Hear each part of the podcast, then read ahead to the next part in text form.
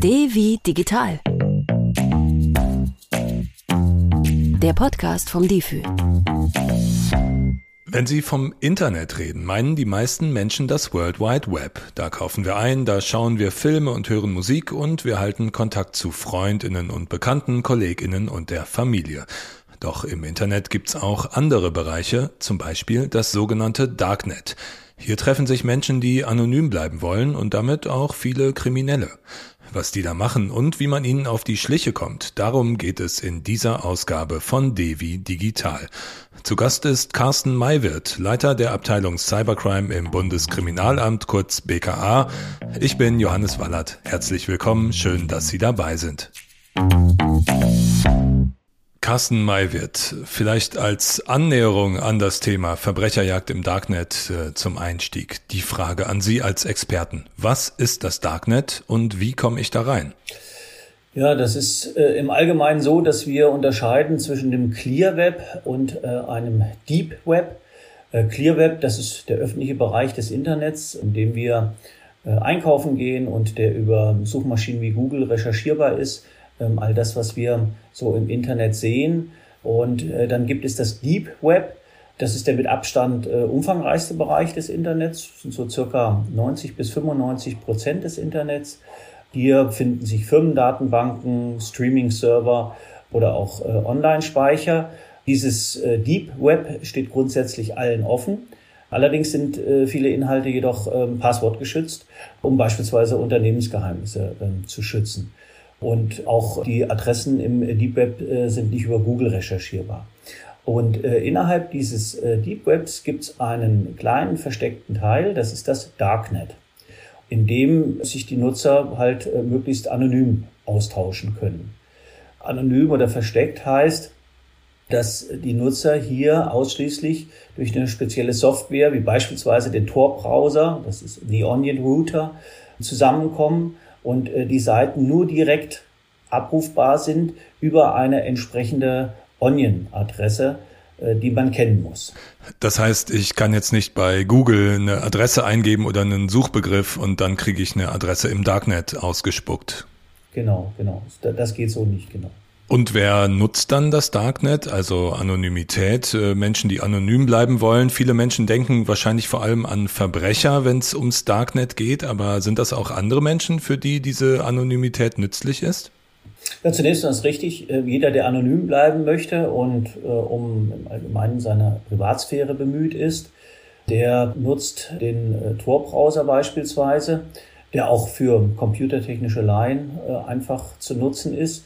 Ähm, aber das Darknet ist natürlich auch ein Ort für äh, legale Aktivitäten. Es ist nicht so, dass das äh, rein ein Tummelplatz für äh, illegale Aktivitäten ist.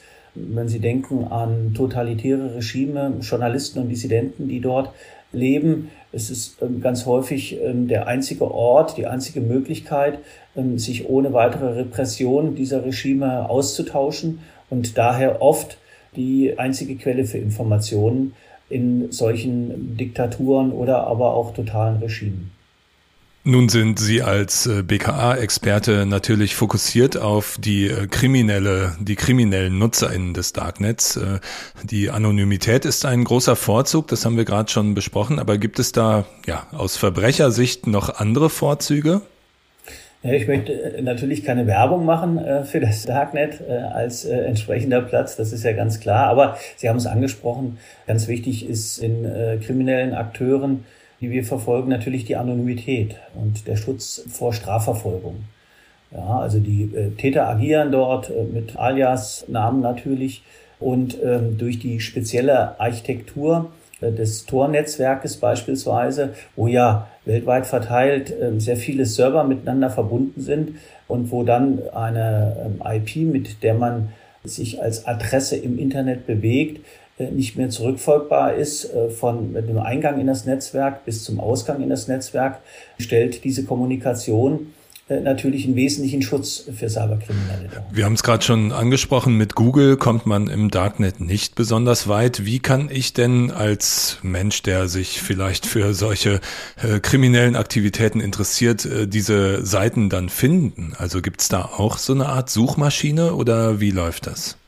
Es gibt auch im Darknet entsprechende ähm, Suchmaschinen speziell auf diese Verhältnisse dort. Aber in der Regel ist es so, dass diese kriminellen Akteure natürlich dort mit Verkaufsangeboten äh, vorhanden sind. Das sind äh, einfach wie feste Marktplätze, äh, wie sie im Clearnet auch bestehen und die dann über den speziellen Browser mit der speziellen Onion-Adresse, also eine ziemlich große Anzahl an Buchstaben und Zahlen, dann direkt erreichbar sind. Muss ich mir das dann so vorstellen wie ein eBay für Drogen oder für Waffen oder Amazon oder wie? Naja, es gibt einen Marktplatz, viele Marktplätze, die ähm, Drogen anbieten, die illegale Güter insgesamt äh, anbieten. Und äh, gerade diese Marktplätze nutzen natürlich die Anonymität, die ihnen dann das Darknet äh, bietet. Wir haben vor kurzem einen sehr großen, den größten bis dato Marktplatz runternehmen können, einen Takedown gemacht, die Infrastruktur zerstören können. Hydra Market, das ist öffentlich sehr äh, medial begleitet worden. Da äh, haben sehr, sehr viele Menschen, insgesamt 17 äh, Millionen Kunden gehandelt. Da gab es 19.000 Verkaufskonten und die haben einen Umsatz gemacht von 1,23 Milliarden Euro in 2020. Das ist natürlich der größte. Es gibt auch kleine, es gibt mittlere, aber an den Dimensionen können Sie sehen, dass da doch einiges an Handel betrieben wird. Stichwort Hydra Market, da kommen wir gleich auf jeden Fall nochmal drauf zu sprechen, aber lassen Sie uns ruhig nochmal einen Schritt zurückgehen. Mit welchen Gütern oder Dienstleistungen haben Sie es denn am häufigsten zu tun, wenn Sie solche Marktplätze beobachten? Also womit wird gehandelt? Grundsätzlich ist es so, dass wir feststellen, dass sich immer mehr an Kriminalität aus dem analogen Bereich ähm, in den digitalen Bereich zieht, dann auch auf solche Marktplätze Ganz klar Nummer eins von dem, was gehandelt wird, sind äh, Betäubungsmittel. Dann werden auch Waffen gehandelt. Es werden äh, gefälschte Dokumente gehandelt. Es werden auch ähm, Dienstleistungen rund um die Cybercrime gehandelt. Gestohlene Daten, Passwörter, Nutzernamen, E-Mail-Adressen und ähnliches. Also die Range ist hier relativ groß. Dann springen wir doch mal zu Ihrer praktischen Arbeit, zur Verbrecherjagd im Darknet. Diese Marktplätze, die sind natürlich online, aber es gibt ja auch immer Überschneidungen ins echte Leben. Zum Beispiel, wenn Drogen verschickt werden oder Waffen übergeben werden. An welcher Stelle äh, können Sie und Ihre KollegInnen denn da besonders gut äh, zugreifen? Also wo versuchen Sie einzugreifen und äh, Menschen zu erwischen? Nun, es ist so, dass wir natürlich grundsätzlich äh, uns einen Überblick verschaffen über das, was es an Marktplätzen gibt. Äh, wir monitoren da, da darf man sich auch nicht vertun. Wir sind da äh, präsent. Das ist kein Bereich, äh, den wir aussparen oder bei dem wir weggucken. Und äh, die Täter schützen sich natürlich äh, entsprechend durch die Anonymität und durch Verschlüsselungsmethoden. Aber eine sehr starke Schnittstelle ist natürlich ganz klar, wenn entsprechende Waren äh, gekauft werden und ähm, diese Waren äh, dann in Empfang genommen werden müssen. Das kann natürlich nur in der analogen Welt geschehen. Auch die Bezahlvorgänge sind natürlich immer wieder auch Möglichkeiten für uns, Täteridentitäten zu ermitteln. Wie finden Sie denn diese Marktplätze, die Sie da überwachen? Google funktioniert ja nicht. Also gibt es dann da V-Männer, verdeckte Ermittler, die sich als Käufer oder Verkäufer ausgeben? Ja, zu verdeckten Ermittlungen sagen wir öffentlich natürlich grundsätzlich nichts. Aber es ist natürlich so, das können Sie sich vorstellen, äh, wir gehen daran, wie viele andere auch daran gehen würden, wie auch Kunden ihre Marktplätze finden. Und äh, wir haben natürlich eine spezielle Expertise, Menschen, die äh, besonders qualifiziert sind, die lange Erfahrung haben bei der Verbrechensbekämpfung, auch mittlerweile im Internet.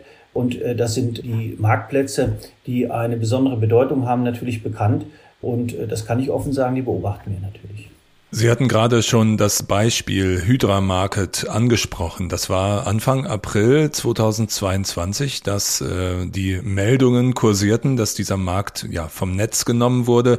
Das ist aber dann ja nur die Spitze des Eisbergs beziehungsweise das Ende der Geschichte. Vielleicht können Sie da mal so ein bisschen einen Einblick geben. Welche Rädchen mussten da ineinander greifen, bis es zu diesem Erfolg kommen konnte? Ja, in diesem speziellen Fall mit Hydra Market, ähm, der größte mit einem riesigen Handelsvolumen, da war es ganz einfach so, dass wir einen Hinweis bekommen haben, äh, amerikanischer Behörden, denen zwei Server aufgefallen waren. Und äh, diese Hinweise haben wir aufgenommen. Wir haben hier Ermittlungen eingeleitet unter Sachleitung der Generalstaatsanwaltschaft in Frankfurt und haben dann uns an die Arbeit gemacht, um diese Serverinfrastrukturen, die der Marktplatz braucht, um ähm, seine Angebote an die Kunden zu bringen, aufzuklären. Und am Ende der Ermittlungen waren wir so weit, äh, dass wir 55 Server ausfindig gemacht hatten, auf denen die entsprechenden Dienstleistungen der kriminellen Akteure um diesen Handelsplatz Hydra Market äh, betrieben wurden. Und dann haben wir den Takedown dieser Server geplant und äh, konnten ihn auch so umsetzen, wie wir uns äh, das vorgestellt haben. Und das äh, i-Tüpfelchen war dann noch, dass sich eine Menge an Geld auf diesen Servern befunden haben. Äh, üblicherweise ist es so, dass die Kunden natürlich äh, eine entsprechende Provision zahlen, dass die Händler auch eine Gebühr bezahlen, dass sie dort auf diesem Handelsplatz handeln dürfen. Und äh, es ist uns gelungen, Bitcoins umgerechnet im Wert von 24 Millionen Euro sicherzustellen auf diesen Servern. Das heißt, äh, diese Bitcoins von dem Täter-Wallet in unser polizeiliches Wallet umzuleiten und somit den Tätern wegzunehmen. Und das war natürlich ein Riesenerfolg neben der Zerstörung der kriminellen Infrastruktur. Vielleicht für unsere ZuhörerInnen an dieser Stelle nochmal zur Erklärung. Also diese Server, die Sie da gefunden haben, dabei handelt es sich vereinfacht gesagt um Computer. Genau, große Rechner, ja genau. Und die standen in Deutschland, deshalb hat Ihre Behörde da einen Hinweis von US-Behörden bekommen. Genau, die sind äh, bei einem deutschen Dienstleister betrieben worden, genau. Die Plattform selbst, wenn ich richtig informiert bin, äh, war aber vorrangig russischsprachig, also auf jeden Fall eine internationale Operation. Ähm, nun war zumindest zu dem Zeitpunkt dieser Meldung, dass äh, der Takedown da gelungen ist, aber noch nichts über die Hintermänner oder die Betreibenden dieser, äh, dieses Markets bekannt. Ist das richtig? Das ist richtig. Die Kommunikation äh, lief sehr viel in, in russischer Sprache und auch ähm, der Handel gerade mit Rauschgift war sehr stark fokussiert auf das ähm, Gebiet Russlands. Wir haben auch bis heute keine Hintermänner ermitteln können. Äh, wir haben uns darauf konzentriert, die Infrastruktur zu zerstören, diesen Marktplatz quasi vom Markt zu nehmen. Es ist kein Handel mehr möglich auf diesem Marktplatz, weil den Tätern die Infrastruktur dafür nicht mehr zur Verfügung steht. Es ist sehr aufwendig, eine solche Infrastruktur, wir sprechen hier von 55 Servern, die betrieben wurden, äh, wieder einzurichten. Und wir konnten natürlich eine Menge an kriminellen Geldern sicherstellen. Das ist ganz sicher schon ein großer Erfolg. Auf dem Hydra Market gab es viele Zehntausende Käufer, äh, VerkäuferInnen und noch viel mehr KäuferInnen. Gibt es denn eine Möglichkeit, die zu ermitteln oder bleibt es da bei den anonymen Accounts und das verläuft im Sande?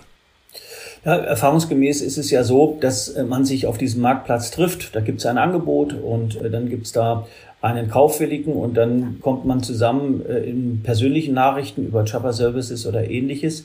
Diese Daten liegen dann auch teilweise auf diesen Servern, die wir sichergestellt haben. Und wir gehen jetzt natürlich dran und werten diese Daten aus, auch gezielt, um größere Händlerstrukturen zu identifizieren und dann auch Strafverfolgung gegen die Händler betreiben zu können. Da stellt sich mir die grundsätzliche Frage, was sinnvoller ist. Also äh, ist es sinnvoll, auf die Serverinfrastrukturen, auf die Marktplätze zu gehen oder äh, ist es besser, die TäterInnen, gerade die AnbieterInnen von ja, Drogen, Waffen, was auch immer, dingfest zu machen? Weil ich stelle mir das so vor, wenn ein Marktplatz geschlossen wird, dann ist am nächsten Tag der nächste Marktplatz ja, da. Äh, das ist natürlich so. Wenn jemand äh, Rauschgift kaufen will, hat er viele Möglichkeiten. Wenn ein Marktplatz stirbt, dann gibt es vielleicht einen anderen. Aber wir äh, wissen, dass diese Nadelstiche, die wir setzen, doch äh, eine große Wirkung haben auf die kriminelle Gemeinde.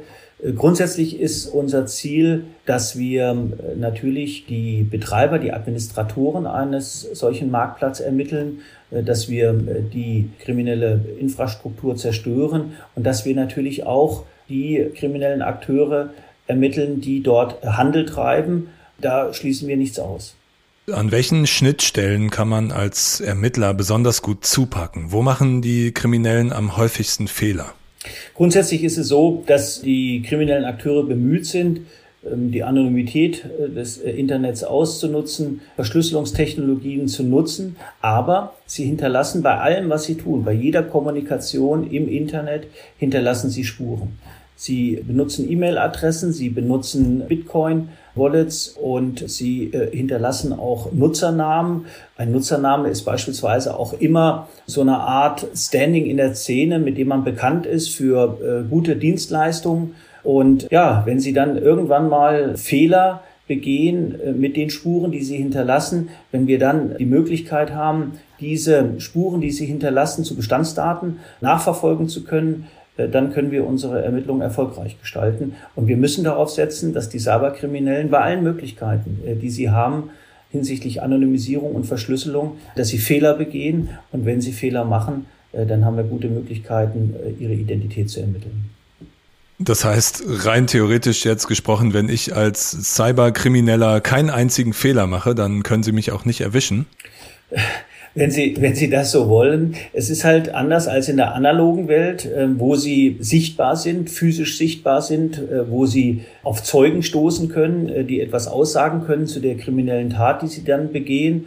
Und äh, das ist halt in der digitalen Welt mit Nutzernamen und einem Rechner, den Sie äh, von jedem Ort der Welt, wenn Sie Strom und einen Internetzugang haben, betreiben können, ein bisschen anders.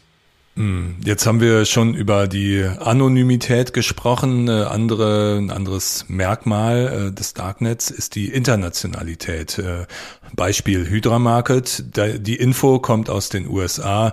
Die Server stehen in Deutschland. Betrieben wird die Plattform vor allem von russischsprachigen NutzerInnen. Wie ist das denn mit den Ermittlungen dann? Welches Land ermittelt wie? Welche Behörde ermittelt wie? Wie stehen die Behörden untereinander im Austausch? Insgesamt muss man zusammenfassen, dass die Zusammenarbeit ähm, sehr gut ist in den allermeisten Fällen.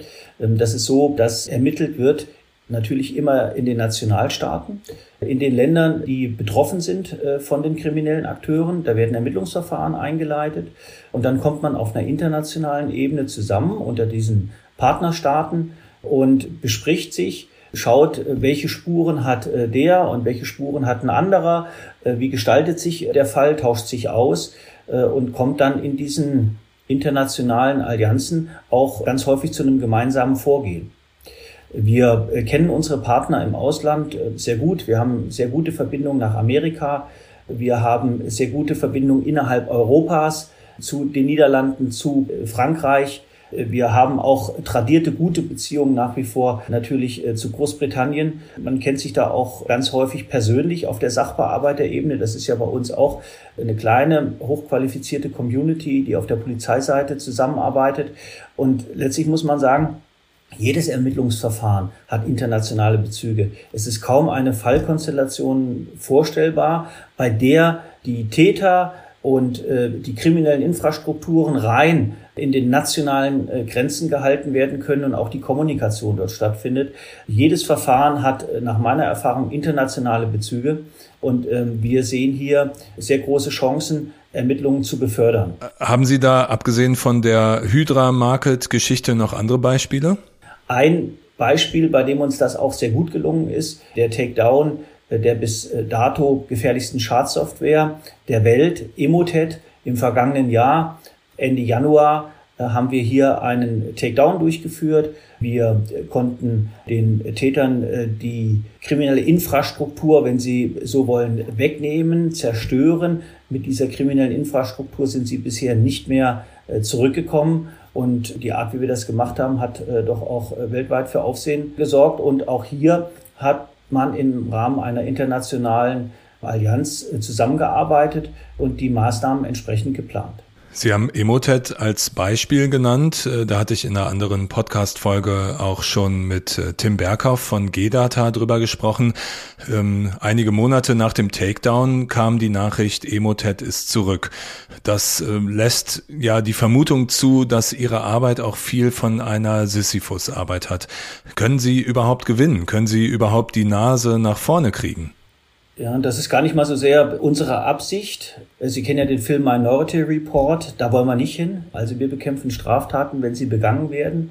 Es ist natürlich so, äh, dass die Täter immer wieder die Möglichkeiten haben, auch zurückzukommen. Und in dem Fall war es so, äh, dass die Täter nach zehn Monaten ein erstes Lebenszeichen wieder gesendet haben. Sie haben sich offensichtlich eine neue Infrastruktur aufgebaut. Auf der alten konnten sie nicht zurückkommen und sind sie auch nicht zurückgekommen. Das heißt, hier hat zehn Monaten keine Straftat stattgefunden. Die Täter sind immer noch nicht so richtig zurück, schon gar nicht mit der alten Schlagkraft. Und wir hatten natürlich nach dem Takedown äh, und den Maßnahmen, die wir betrieben haben, eine ganz große Menge an Opfern, die wir gewarnt haben, denen wir gesagt haben, Achtung, es befindet sich äh, Schadsoftware auf eurem Rechner. Bitte äh, sorgt dafür, dass diese Schadsoftware da runterkommt und die dann natürlich auch weiteren konkreten Straftaten äh, entkommen konnten. Und das ist schon mal aus unserer Sicht ein hervorragender Erfolg.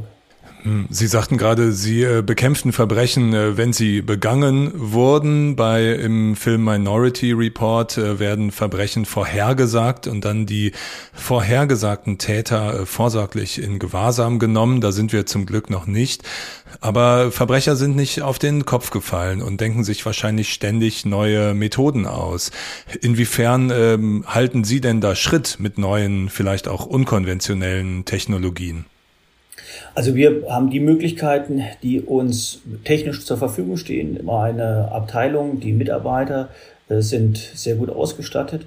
Wir benötigen gar nicht mal so sehr jetzt eine ganz besondere Technologie, sondern äh, wir brauchen gut ausgebildetes äh, Personal, das haben wir, indem wir auch entsprechende IT-Fachkräfte bei uns anstellen und als Cyberanalysten beschäftigen, die im Team dann mit den Vollzugsbeamten zusammenarbeiten.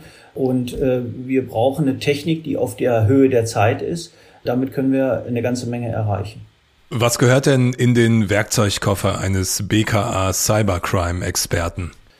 Ja, Technik, die auf dem aktuellen Stand ist. Und äh, wir nutzen äh, eine, eine Menge an, an entsprechenden Tools, mit denen wir auch in der Lage sind, größere äh, Mengen an Daten zu äh, verarbeiten. Das ist ja nun so, dass die Datenvolumina ständig zunehmen. Aber äh, Sie werden sicherlich auch verstehen, dass ich Ihnen hier nicht das so ganz transparent machen kann. Ja, da hören bestimmt auch Leute zu, die dann vielleicht etwas anderes planen. Und denen möchte ich keine entsprechenden Hinweise geben zum Mitnehmen.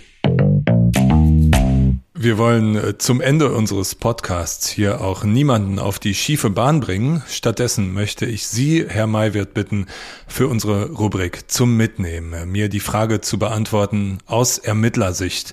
Wünschen Sie sich, dass es das Darknet nicht gäbe? Ist das Darknet also für Sie eher Fluch oder eher Segen?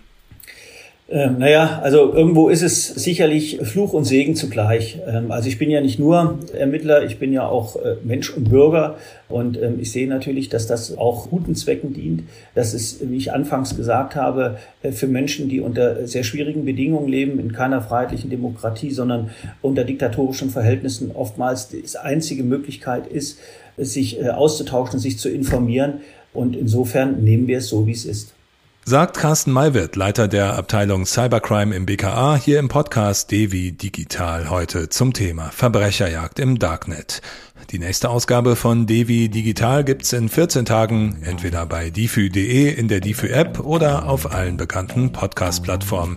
Abonnieren Sie uns, folgen Sie uns und sagen Sie es gerne weiter. Ich bin Johannes Wallert, bedanke mich bei Ihnen fürs Zuhören und sage Tschüss, bis zum nächsten Mal.